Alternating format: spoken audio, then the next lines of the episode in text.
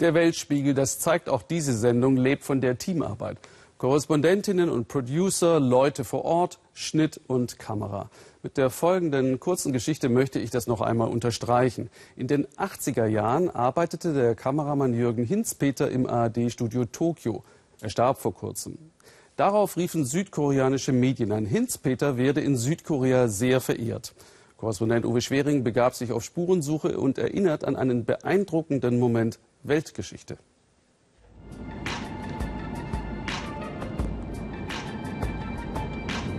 Jürgen Hinzpeter. Leider kannte ich ihn nicht, aber von Seoul bis Gwangju fällt sein Name schon in der Schule. Und am Flughafen Tokio entwickelt sich vor 36 Jahren die Antwort auf die Frage von heute. Warum trauert Südkorea um diesen Mann? 19. Mai 1980. Der Kameramann des ARD-Studios Tokio fliegt mit seinem Assistenten nach Südkorea und schlägt sich durch bis Gwangju. Dort, davon hat Jürgen Hinzpeter tags zuvor gehört, soll es Proteste geben gegen das Militärregime. Er wittert ein historisches Ereignis.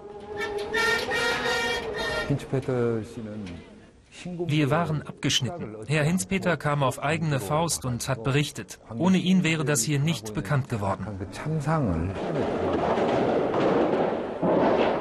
In Gwangju sieht er, was niemand sehen soll. Das Militär richtet ein Blutbad an. Hunderte Studenten an der Spitze der Proteste niedergemetzelt. Auch der Deutsche lebt gefährlich, denn außer ihm gibt es zu diesem Zeitpunkt hier niemanden, der filmt. 80 Prozent der Aufnahmen hat er gemacht. Nur so können wir heute die Menschen informieren. Viele erkundigen sich nach ihm. Deshalb schaffen wir hier einen Ort der Erinnerung. Wir haben das Massaker im Unterricht behandelt. Solche Reporter braucht man. Es ist wichtig, neutral zu berichten. Am Körper und in Keksdosen gelangt das Filmmaterial aus dem Land. Die Welt ist entsetzt.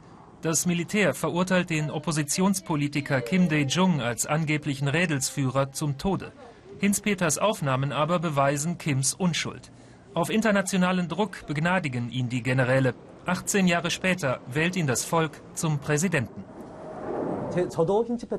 Menschen wie Jürgen Hinzpeter beeindrucken mich. Ich habe einen Film gemacht über die Geschichte des Aufstands. Und ich weiß nicht, wie ich mich verhalten würde, ob ich diesen Mut hätte.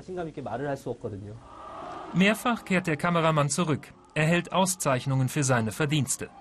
Er ist nicht der Vater der Demokratie in Südkorea, aber er hat ihr auf die Sprünge geholfen.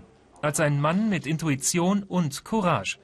Die Südkoreaner werden sich noch lange erinnern an Jürgen Hinzpeter.